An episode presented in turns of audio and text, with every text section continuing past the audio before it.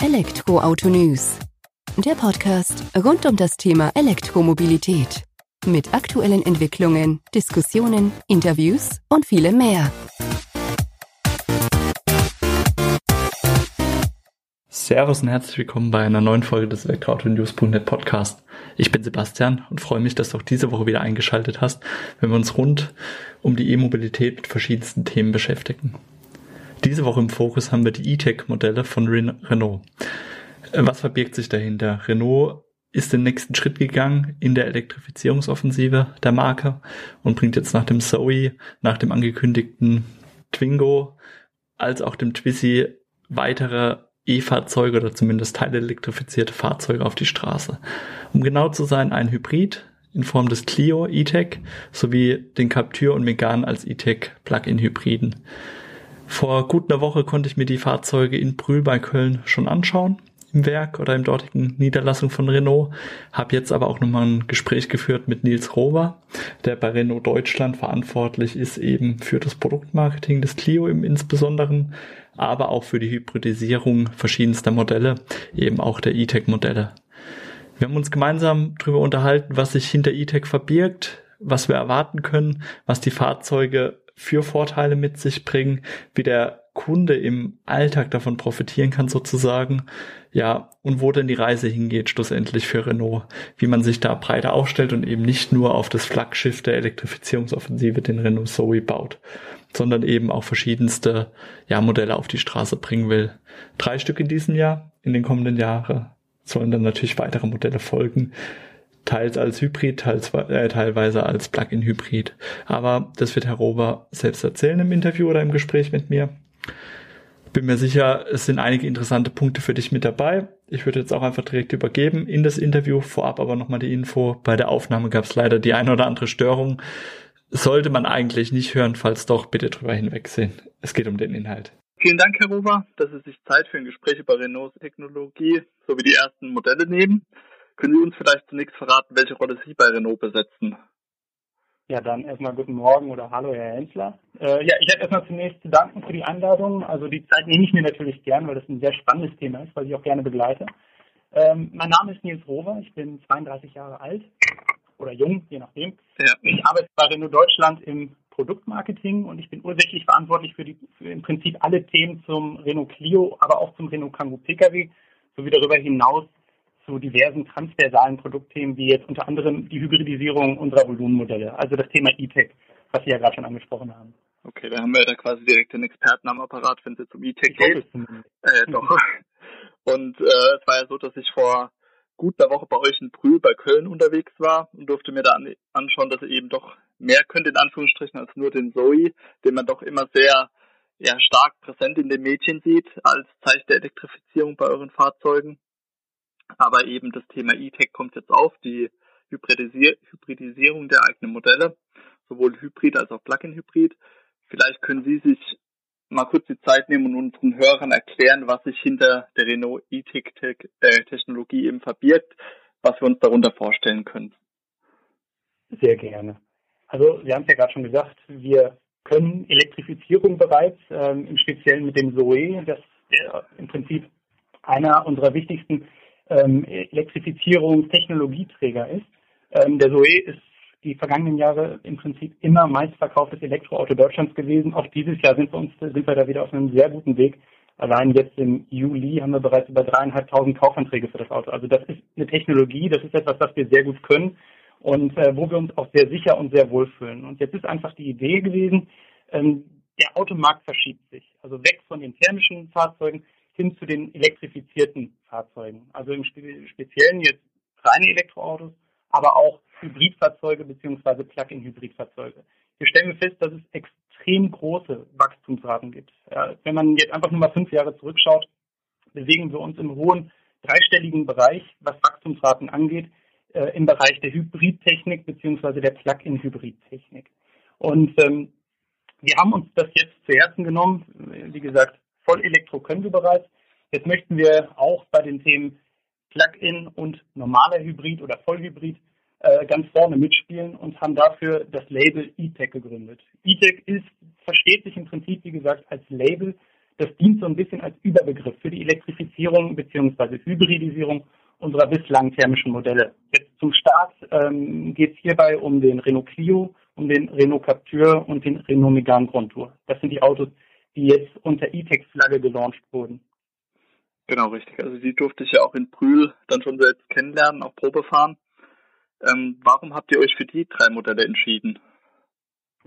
Ja, also das war eine ganz bewusste Entscheidung. Wir wollten nicht in einer Nische unterwegs sein. Also wir wollten sofort das Herzstück unserer Modellpalette. Das sind nämlich genau Clio, Captur, Megane.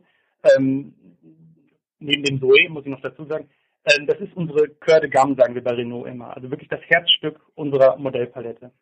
Wir haben uns bewusst für diese Modelle entschieden, weil ähm, wir einfach wollen, dass diese Technologie ähm, da angeboten wird, wo sich der Neuwagenkäufer auch aufhält. Das heißt also bei kleinen und Kompaktwagen, da wo die meisten Autos verkauft werden.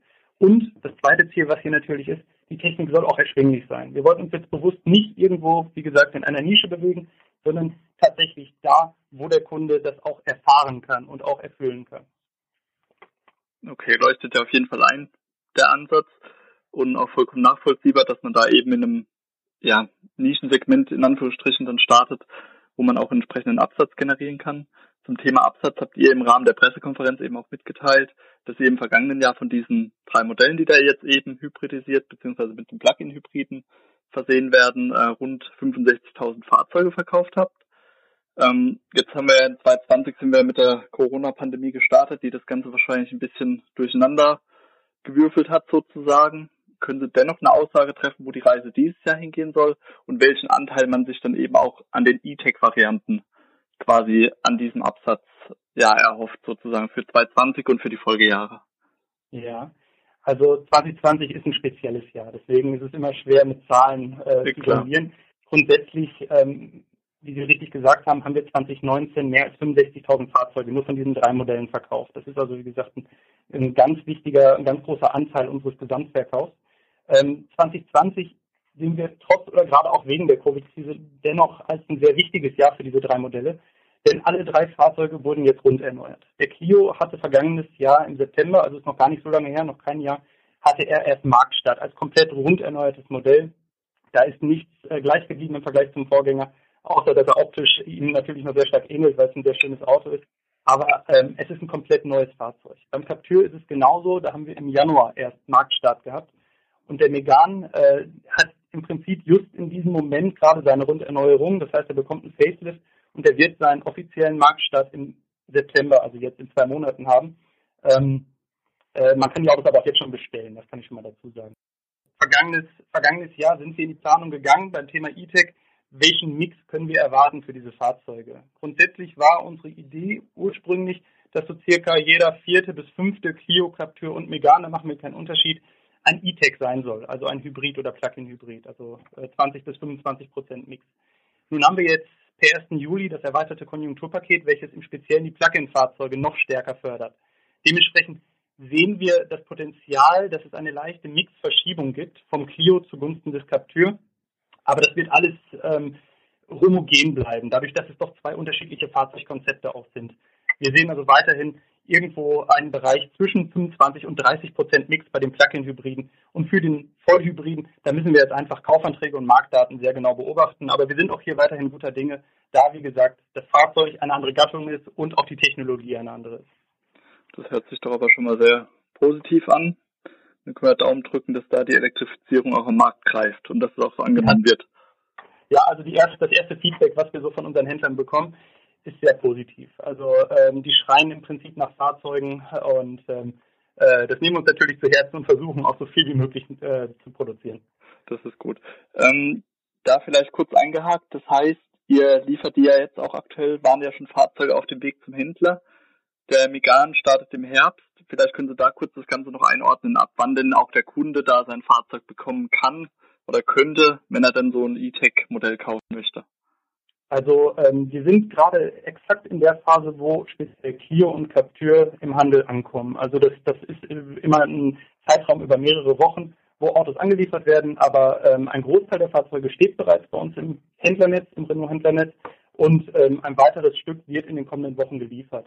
Ähm, bei Megan sieht es so aus, dass die ersten Autos im September kommen werden Ähm, das ist also im Prinzip, wir haben Werksferien bei Renault im August und äh, im Anschluss an die Werksferien werden die Autos dann auch ausgeliefert, sodass wir im September, da planen wir aktuell einen großen Renault-Tag äh, im Händlernetz, dass wir da dann auch alle drei Fahrzeuge zur Verfügung haben und dem Kunden zeigen können dann, und dieser die dann auch Probe fahren kann. Okay, das hört sich doch gut an. Also in greifbarer Nähe sozusagen. Ja, also auch jetzt kann man theoretisch äh, bei, bei manchen Händlern bereits die ersten Fahrzeuge anschauen und gegebenenfalls sogar schon fahren. Okay, schön. Ähm, Thema anschauen, gute Überleitung oder einigermaßen gute für mich jetzt. Äh, ich wollte nämlich noch darauf eingehen, was gibt es denn noch für Unterschiede von den, ich sag mal, Hybrid, Plug-in-Hybrid-Modellen zu den Verbrennern. Möchte da vielleicht in Richtung Design denken. Da habt ihr ja auch ein bisschen was gemacht. Ja, also die, die optischen Unterschiede bei allen drei Fahrzeugen sind, ich sag mal, überschaubar. Also ähm, wir, wir, wir zeigen schon stolz, dass wir da eine Hybridtechnik haben, dass wir eine Plug-in-Hybridtechnik haben, in dem Badges, Aufkleber auf den Fahrzeugen sind, die dann die Autos entsprechend erkennbar machen als solche. Aber im Großen und Ganzen muss man sagen, sind Clio, Captur und auch Megan als solche wiedererkennbar. Also es ist kein, kein zu großer Unterschied zum thermischen Modell, da wurden keine verrückten Sachen gemacht, sondern die Autos sind weiterhin als normale, sage ich jetzt einfach mal äh, in Anführungsstrichen, Fahrzeuge erkennbar. Im Innenraum ist es ähm, in, in etwa das Gleiche. Die Fahrzeuge unterscheiden sich ebenfalls kaum.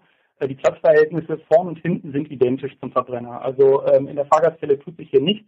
Auch so praktische Features wie jetzt beim Captur, die verschiebbare Rückbank oder auch die äh, ein Drittel, zwei Drittel umklappbaren Rückbänke bei allen dreien sind geblieben. Da hat sich nichts verändert. Nichtsdestotrotz, durch den Einbau der Batterie bei allen drei Fahrzeugen verringert sich das Kofferraum, Kofferraumvolumen ein wenig, ähm, aber es ist weiterhin noch komplett marktgerecht. Okay, vielen Dank für die Einordnung. Jetzt würde ich gerne darauf zu sprechen kommen. Wir sprechen ja von einem Hybrid, zwei Plug-in-Hybride, die Sie da eben auf die Straße bringen, die beide oder alle drei auf der E-Tech-Technologie eben aufbauen. Ähm, wie ist es an sich möglich? Also, weil wir haben ja eine unterschiedliche Batterie, vielleicht können Sie einfach da zu äh, ein paar Worte verlieren. Stichwort auch nochmal der modulare Ansatz, den Renault da verfolgt. Ja, ja, gerne. Also, ähm, wie Sie gerade schon richtig gesagt haben, für beide Technologien wurde ein modularer Ansatz gewählt. Das bedeutet, dass wir einen identischen Verbrennungsmotor, das ist jetzt in unserem Fall ein 1,6 Liter Benziner mit 91 PS und ebenfalls ein identisches Getriebe, das ist in unserem Fall ein sogenanntes Multimode Automatikgetriebe, das zwischen Elektromotor und Verbrennungsmotor liegt, äh, verwendet werden. Unterschieden werden im, oder unterschieden zwischen dem Hybriden und dem Plug-in-Hybriden wird im Prinzip nur durch die unterschiedliche Batterie und die Leistung der zwei Elektromotoren. Im Falle des Clios wird hierfür eine 1,2 Kilowatt Batterie von Hitachi verbaut. Mhm. Ähm, wir haben, wie gesagt, zwei Elektromotoren, die zu einer ähm, Elektroleistung, einer reinen Elektroleistung von 69 PS führen. In Kombination mit dem Verbrennungsmotor haben wir hier eine Systemleistung beim Clio von 140 PS. Bei Captur und Megane haben wir ähm, die Plug-in-Technik und damit einhergehend eine etwas größere Batterie, nämlich eine 9,8 Kilowatt Batterie von LG.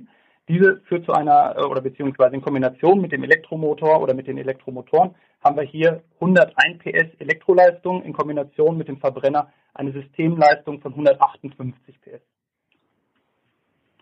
Okay, Vielen Dank für diese Einordnung, da von dem modularen Ansatz sozusagen. Jetzt sind für uns natürlich vor allem diese Teilzeitstromer, die Plug-in-Hybride Captur und Megan von Interesse. Können Sie uns da vielleicht auch ein paar Fakten dazu geben, was das Thema Laufleistung, also rein elektrische ähm, Reichweite, die Höchstgeschwindigkeit sowohl ähm, im Verbrenner als auch im kombinierten Modus und dann eben auch der Vertrau äh, Verbrauch im Alltag, was das betrifft für diese beiden ja, Modelle? Gerne. Also Captur und Megan, ich glaube, ich habe es eben auch schon erwähnt, äh, die teilen sich die Antriebseinheit und haben somit auch mehr oder minder identische Leistungen und Verbräuche. Das heißt, die Elektromotoren sind identisch, der Verbrenner ist identisch, das Getriebe ist identisch. Da unterscheiden sich die beiden Fahrzeuge nicht zu sehr. Deswegen nehme ich einfach mal äh, Werte für beide Fahrzeuge, dadurch, dass die Unterschiede im 0,1 Liter Bereich sind. Also rein elektrisch können wir mit beiden Autos im Stadtverkehr nach der strengen WLTP-Norm bis zu 65 Kilometer rein elektrisch fahren. Kombiniert, das heißt also auch mit Überland und mit Autobahn, bewegen wir uns bei 52 bzw. 54 Kilometer elektrischer Reichweite. Also somit kann man schon die meiste Zeit voll elektrisch fahren. Und auch auf der Autobahn ist man dadurch jetzt kein Verkehrshindernis, wenn man nur elektrisch unterwegs sein möchte, da man auch hier bis zu 135 km/h voll elektrisch fahren kann. Wenn es dann mal ein bisschen schneller gehen soll oder bei Überholmanövern das verlangt wird, das Auto oder beziehungsweise beide Autos laufen bis 180 km/h auch. Im Blick auf die Verbräuche reden wir beim Plug-in natürlich immer äh, Voraussetzung, die Autos werden noch geladen, ähm, über, über einen kombinierten Verbrauch von circa 1,5 Liter in beiden Fällen. Also 1,5 Liter Kraftstoff und, jetzt muss ich mal kurz schauen, elektrischer Stromverbrauch ist beim Captur 17,3 bzw. 18,3 Kilowattstunden auf 100 Kilometer. Da, dadurch mittelt sich das.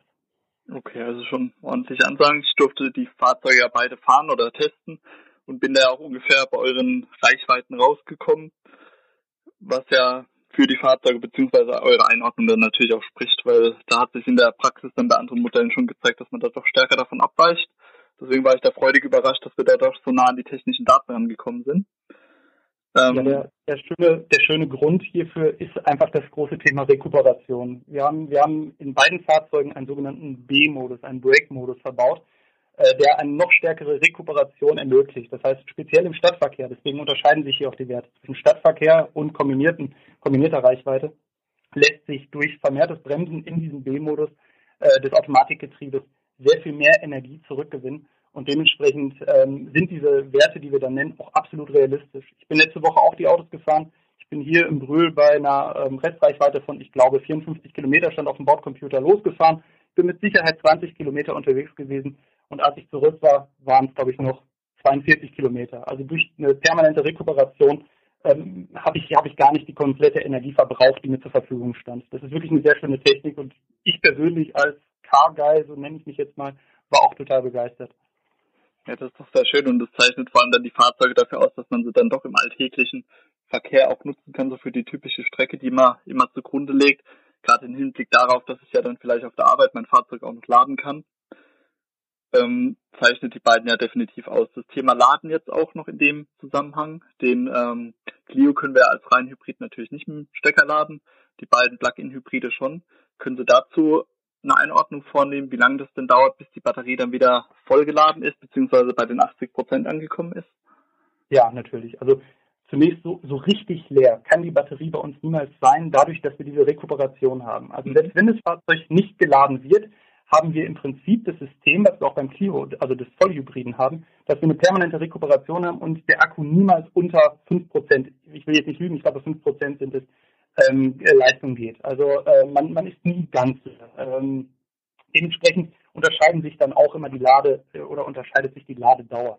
Die Ladegeschwindigkeit ist bei den marktüblichen 3,6 Kilowatt pro Stunde ähm, maximal angegeben. Äh, innerhalb von drei Stunden kann das Auto dementsprechend dann vollgeladen werden. Ähm, wenn man es in der Haushaltssteckdose macht, also mit 2,4 Kilowatt, äh, dann dauert der Vorgang in etwa fünf Stunden, wenn er denn wirklich ganz leer ist. Aber dadurch, dass das Auto nie ganz leer ist, kann man eher von Maximalwerten hier ausgehen. Das heißt also maximal drei Stunden bei 3,6 Kilowatt und maximal fünf Stunden bei 2,4 Kilowatt.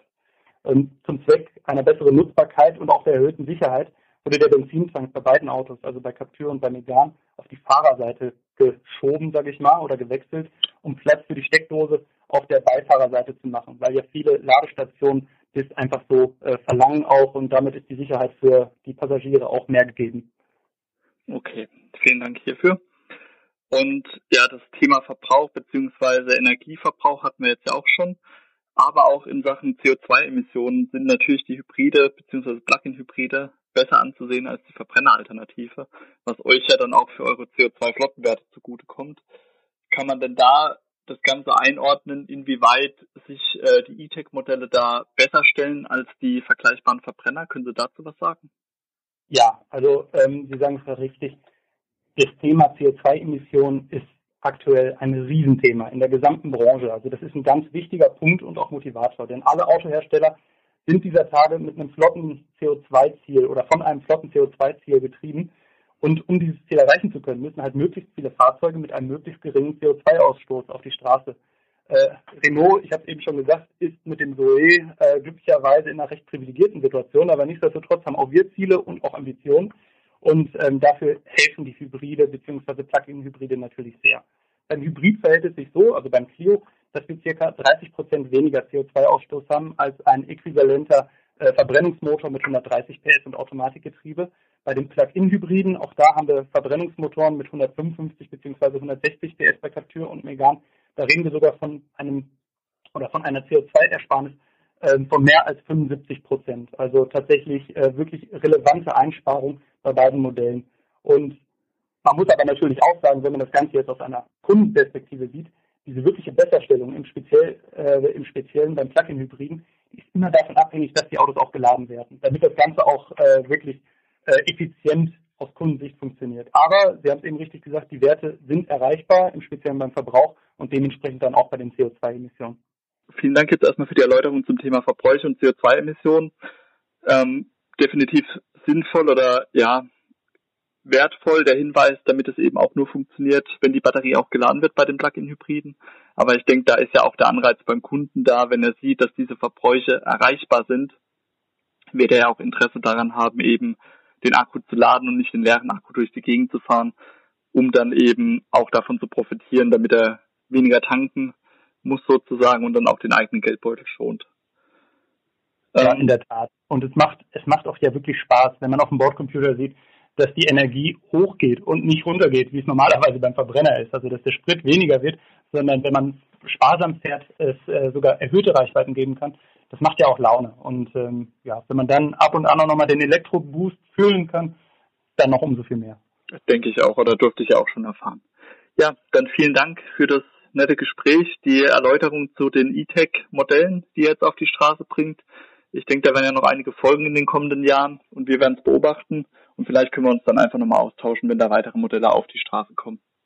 Ja, vielen Dank, Herr Hensler. Es hat mir Spaß gemacht. Ähm, ja, wir können das gerne wiederholen. Wir haben noch so ein paar spannende Modelle in der Pipeline. Vielleicht können wir uns nochmal dazu sprechen irgendwann. Sehr gerne.